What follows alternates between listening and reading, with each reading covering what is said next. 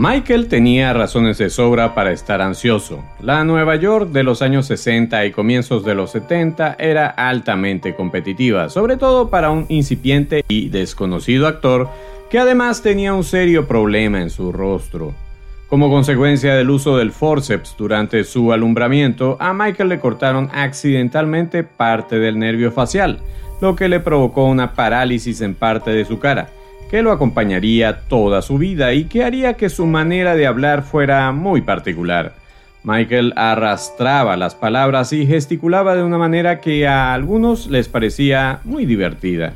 Pero un actor serio, de drama, no podía ser simplemente divertido y de torpe hablar. Por eso Michael decidió conquistar el corazón de la industria cinematográfica como guionista. Pero su situación económica estaba muy mal. Tuvo que vender las joyas de su esposa para cubrir los gastos. Y un día, estando prácticamente en la bancarrota, vendió a su perro Butkus por 40 dólares para poder conseguir comida. A los pocos días tuvo una inspiración mientras veía la pelea de boxeo entre Muhammad Ali y Chuck Webner. Se puso a escribir un guion que completó en tres días. Estaba decidido a que la venta de esa historia le daría la oportunidad de su vida e iba a invertir todos sus esfuerzos en promocionarla hasta obtener lo que quería, salir al fin del anonimato. La historia trataba de un pugilista desconocido que tendría, como él, la oportunidad de su vida, al enfrentarse en una inesperada pelea por el título con el formidable campeón mundial de boxeo de ese momento. El nombre del guion era una sola palabra, Rocky. Hoy, en Superviviente de Corazón, en tu viernes de historias acorazonadas, te contaré la experiencia verídica de Michael Sylvester Gardencio Stallone, mejor conocido como Sylvester Stallone, y cómo se convirtió en uno de los más prolíficos actores del cine de acción de Hollywood. Por favor, quédate conmigo. Bienvenidos a Superviviente de Corazón, un podcast sobre ciencia, estilo de vida y salud cardiovascular.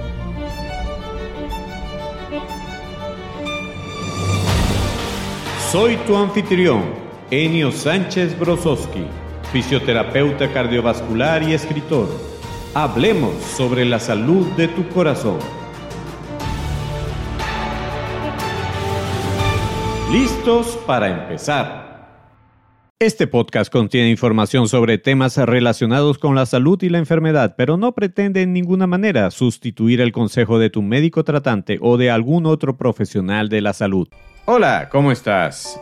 Bienvenido, bienvenida al episodio número 27 de tu podcast de salud cardiovascular, Superviviente de Corazón. Estoy muy contento de que este podcast esté llegando a tus oídos, a tu mente y lo más importante, a tu corazón. Como te comenté en la introducción de este episodio, Sylvester Stallone se había propuesto vender el guion de Rocky a algunos productores. Debido a lo innovadora y llamativa de la propuesta, inmediatamente Chartoff Winkler Productions le ofreció a Sylvester la suma de 125 mil dólares por el guion. Adivina qué hizo Michael Sylvester. Les dijo que no, no aceptaría ese monto por el guion. Él quería, además del dinero, protagonizar su película. A los productores le pareció una locura contratar a un actor novato y mal hablado como protagonista.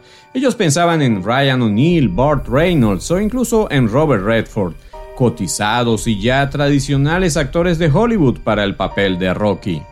Pero Sylvester no aceptó. Incluso cuando le duplicaron la oferta, eran 250 mil dólares en aquellos años 70, lo que equivalía a una pequeña fortuna. Pero Sylvester seguía empeñado en ser actor, en convertirse en Rocky.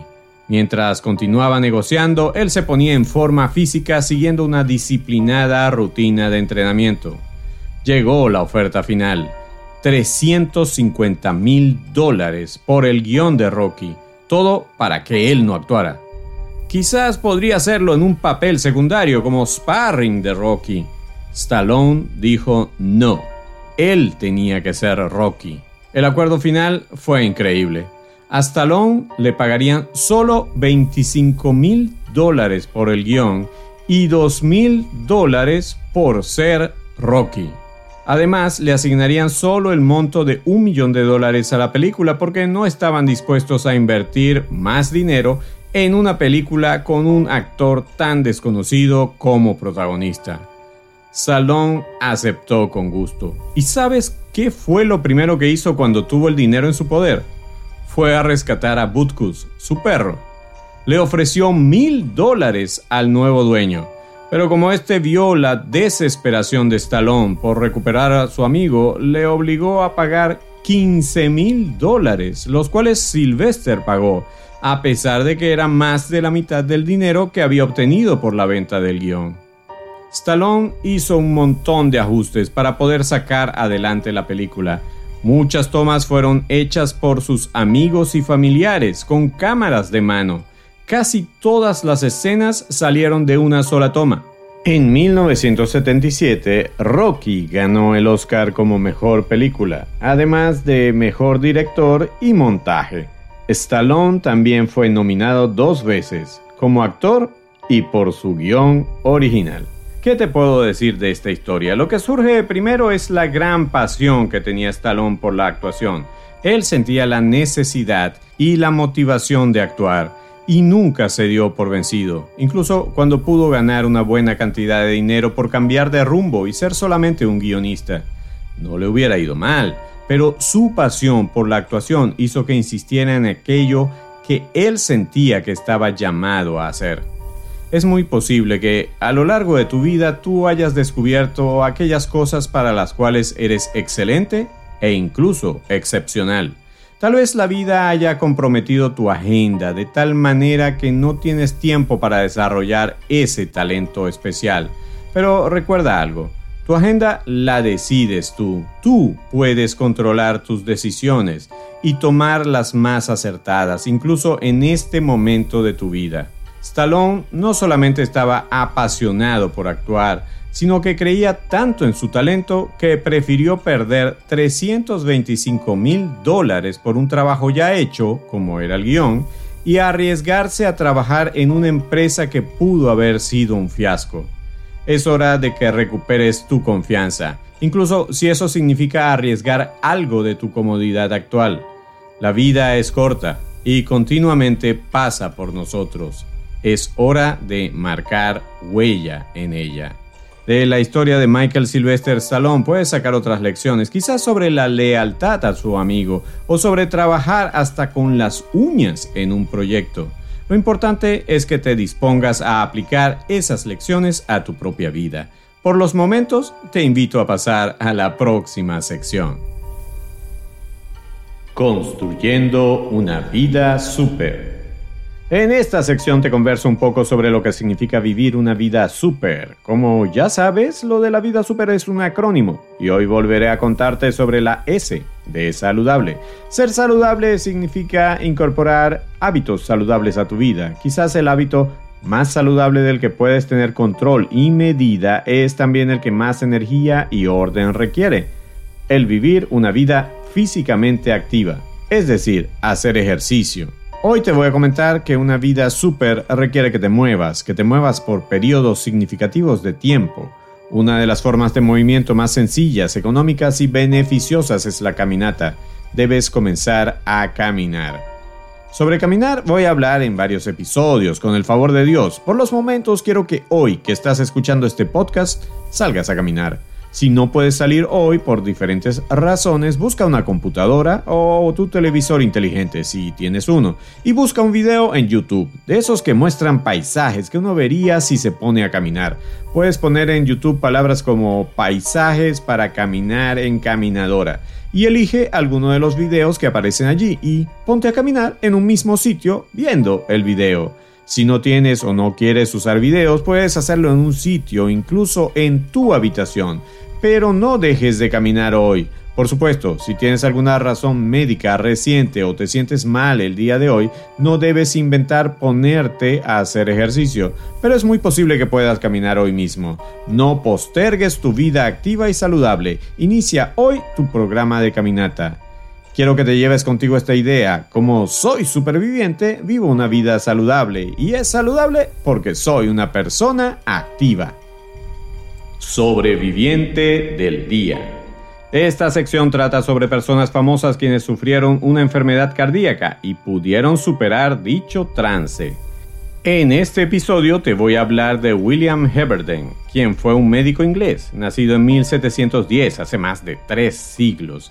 En 1746 se convirtió en miembro del Colegio Real de Médicos en Londres y dos años después se estableció en Londres donde fue elegido miembro de la Sociedad Real y disfrutó de una extensa práctica médica durante más de 30 años. Heberden publicó varios trabajos en las Philosophical Transactions of the Royal Society, y entre sus contribuciones más notables se encuentran trabajos sobre la varicela y la angina de pecho. Su descripción clínica de la angina de pecho es considerada magistral. Tanto es así que algunos consideran que él mismo experimentó alguna vez el dolor anginoso, por lo bien que lo describió. En su trabajo sobre esta afección cardíaca, Heberden apuntó, pero hay un desorden del pecho marcado por síntomas fuertes y peculiares, considerable por el tipo de peligro que le es propio, y no extremadamente raro, que merece ser mencionado con más detalle. La sensación de estrangulamiento y ansiedad que le son propios puede hacer que no incorrectamente se le denomine angina de pecho. Aquellos que están afligidos con ella son tomados mientras caminan, más especialmente si es cuesta arriba y poco después de comer, con una sensación dolorosa y desagradable en el pecho, que parece como si fuera a extinguir la vida si fuera a aumentar o continuar, pero en el momento en el que se detienen, toda esta inquietud desaparece. En todos los demás aspectos, los pacientes están, al comienzo de este trastorno, perfectamente bien, y en particular no tienen dificultad para respirar, de lo cual es totalmente diferente. El dolor a veces se encuentra en la parte superior, a veces en el medio, a veces en la parte inferior del esternón, y con frecuencia más inclinado hacia la izquierda que hacia la derecha. Asimismo, con mucha frecuencia se extiende desde el pecho hasta la mitad del brazo izquierdo. Hasta aquí este fragmento de la descripción de angina de William Heberden. A la edad de 72 años se retiró parcialmente, pasando sus veranos en una casa que había tomado en Windsor, pero continuó practicando en Londres durante el invierno durante algunos años más, hasta que murió como consecuencia de un ataque cardíaco a los 91 años. El legado de Heberden incluye los ingredientes esenciales de la medicina, el arte de la observación, evaluaciones críticas de las observaciones y, lo más importante, compasión por sus pacientes. Bien sea que Heberden fue un sobreviviente de una angina o ayudó a centenares de sobrevivientes con esta afección, merece estar en esta sección. Las historias de recuperación después de un ataque al corazón son reales y en próximos episodios vas a seguir conociendo otras más en este tu podcast, Superviviente de Corazón. Disciplina versus motivación. ¿A quién le toca hoy? En este episodio le toca el turno a la motivación y hoy te hablaré de la motivación que acompaña a aquello que te apasiona. Justamente en este episodio te traje la historia de Sylvester Stallone, quien decidió que iba a lograr la pasión de su vida, la actuación. Quizás tú no tengas clara ahora cuál es la pasión de tu vida, pero si has sufrido un problema cardíaco, es muy posible que te lo hayas preguntado, sobre todo si has reflexionado que la vida es finita. No todas las personas tienen una pasión que los desequilibra, que los arrastra, pero quizás ahora sea un buen momento, no necesariamente para convertirte en fan de algo, pero sí para reflexionar sobre qué es aquello que te impulsa, que te gusta hacer y que quisieras desarrollar como proyecto personal y que a la vez pudiera ser de bendición para otros. Para mañana es tarde. La pasión tiene espacio en la vida del superviviente de corazón. En próximos episodios, la disciplina y la motivación seguirán compitiendo con brillo por tu atención y tu salud en tu podcast Superviviente de Corazón. Noticiero de la semana. Esta última sección de este episodio trae a relucir algunas noticias que tienen que ver con tu salud cardiovascular. Hoy te traeré una sola noticia, ya que lo largo de este reportaje te podría quitar mucho tiempo. La noticia complementa una que te presenté la semana pasada y viene de la página hard.org y se llama Advertencias y esperanzas de las nuevas pautas de tratamiento de la enfermedad coronaria.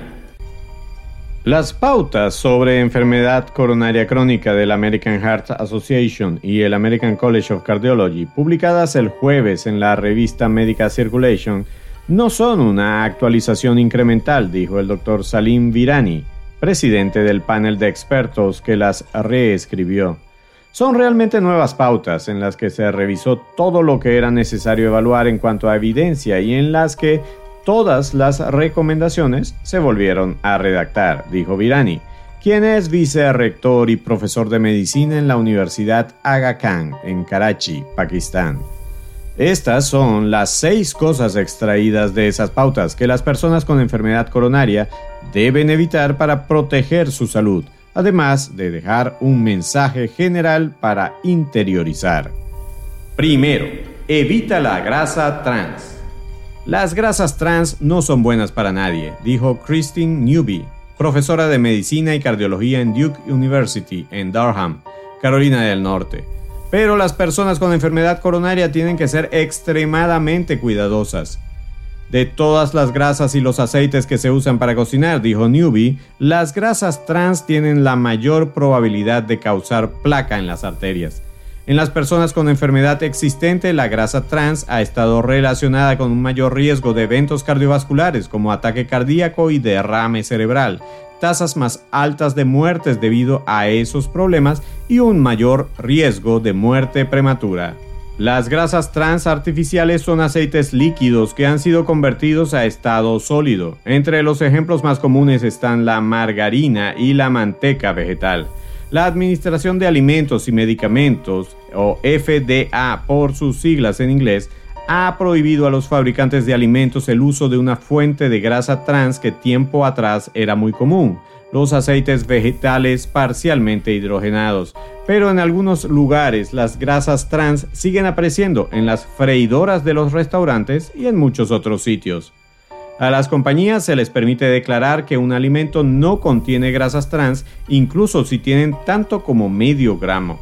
Para evitar las grasas trans, revisa las etiquetas sobre nutrición y evita las comidas fritas, los productos horneados procesados y presta atención a términos como aceites parcialmente hidrogenados en la lista de ingredientes. Segundo, evita el humo de segunda mano. Fumar es una causa bien conocida de enfermedad cardíaca, pero incluso si no eres fumador debes tener cuidado alrededor de quienes sí lo son. Se debe hacer todo lo posible por evitar el humo de segunda mano, porque este humo transporta muchas de las mismas sustancias químicas e irritantes que pueden conducir a enfermedad coronaria, dijo Newby. Evitar el humo de segunda mano puede ser difícil si trabajas en un lugar donde se permite fumar, pero si tienes un familiar que fuma, dijo Virani, como mínimo deberías pedirle que fume afuera. Tercero, ten cuidado con medicamentos comunes, entre ellos el ibuprofeno.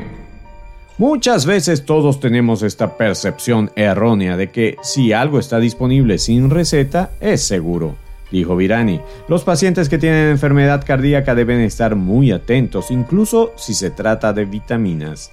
Las pautas brindan una advertencia específica sobre los medicamentos antiinflamatorios no esteroideos, también llamados AINES, como el ibuprofeno y el naproxeno sódico. Aquí de lo que estamos hablando no es del uso ocasional porque te duelen los músculos después de hacer ejercicios, dijo Newby. De lo que estamos hablando es del uso a diario. Los AINES representan dos problemas para las personas con enfermedad coronaria, dijo Virani.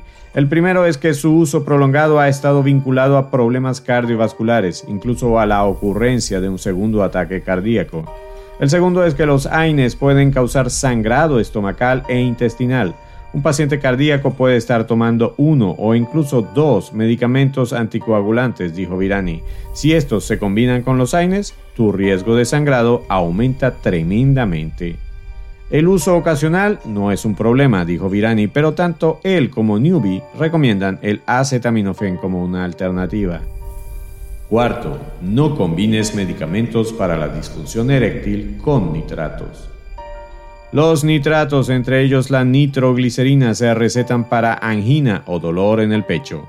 Los inhibidores de la fosfodiesterasa tipo 5, como el sildenafilo y el tadalafilo, a los que se le conoce por el nombre de una de sus marcas más famosas, Viagra, se usan para la disfunción eréctil.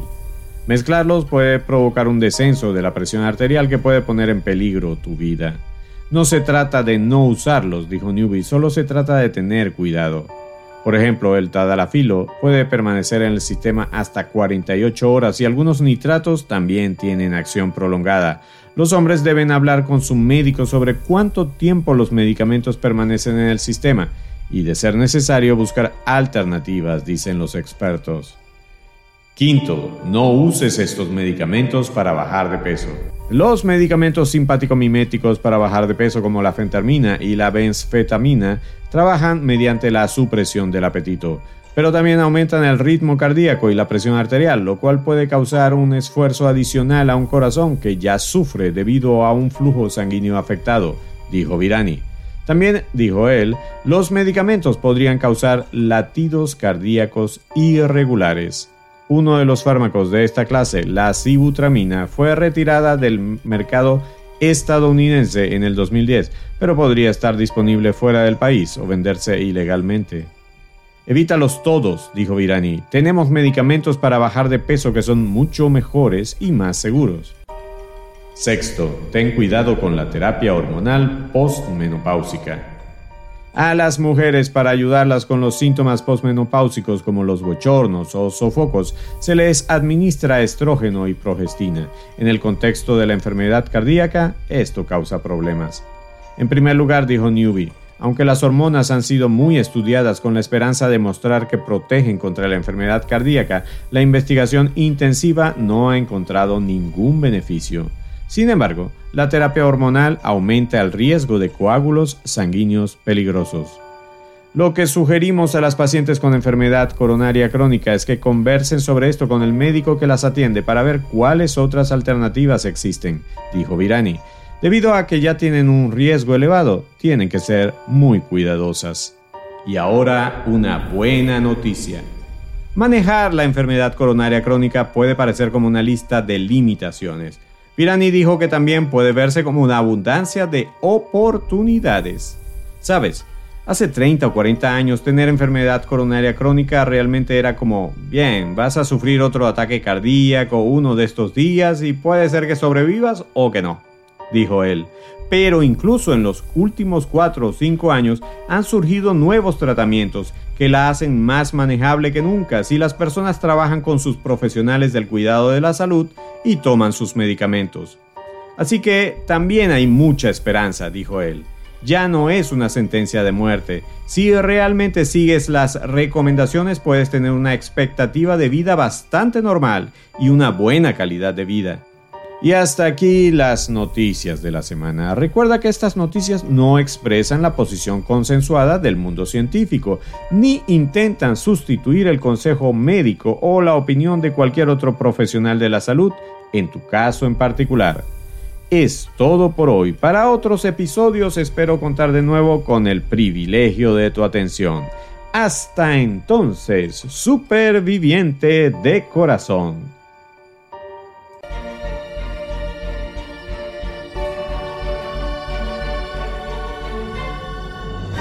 Por hoy llegamos al final.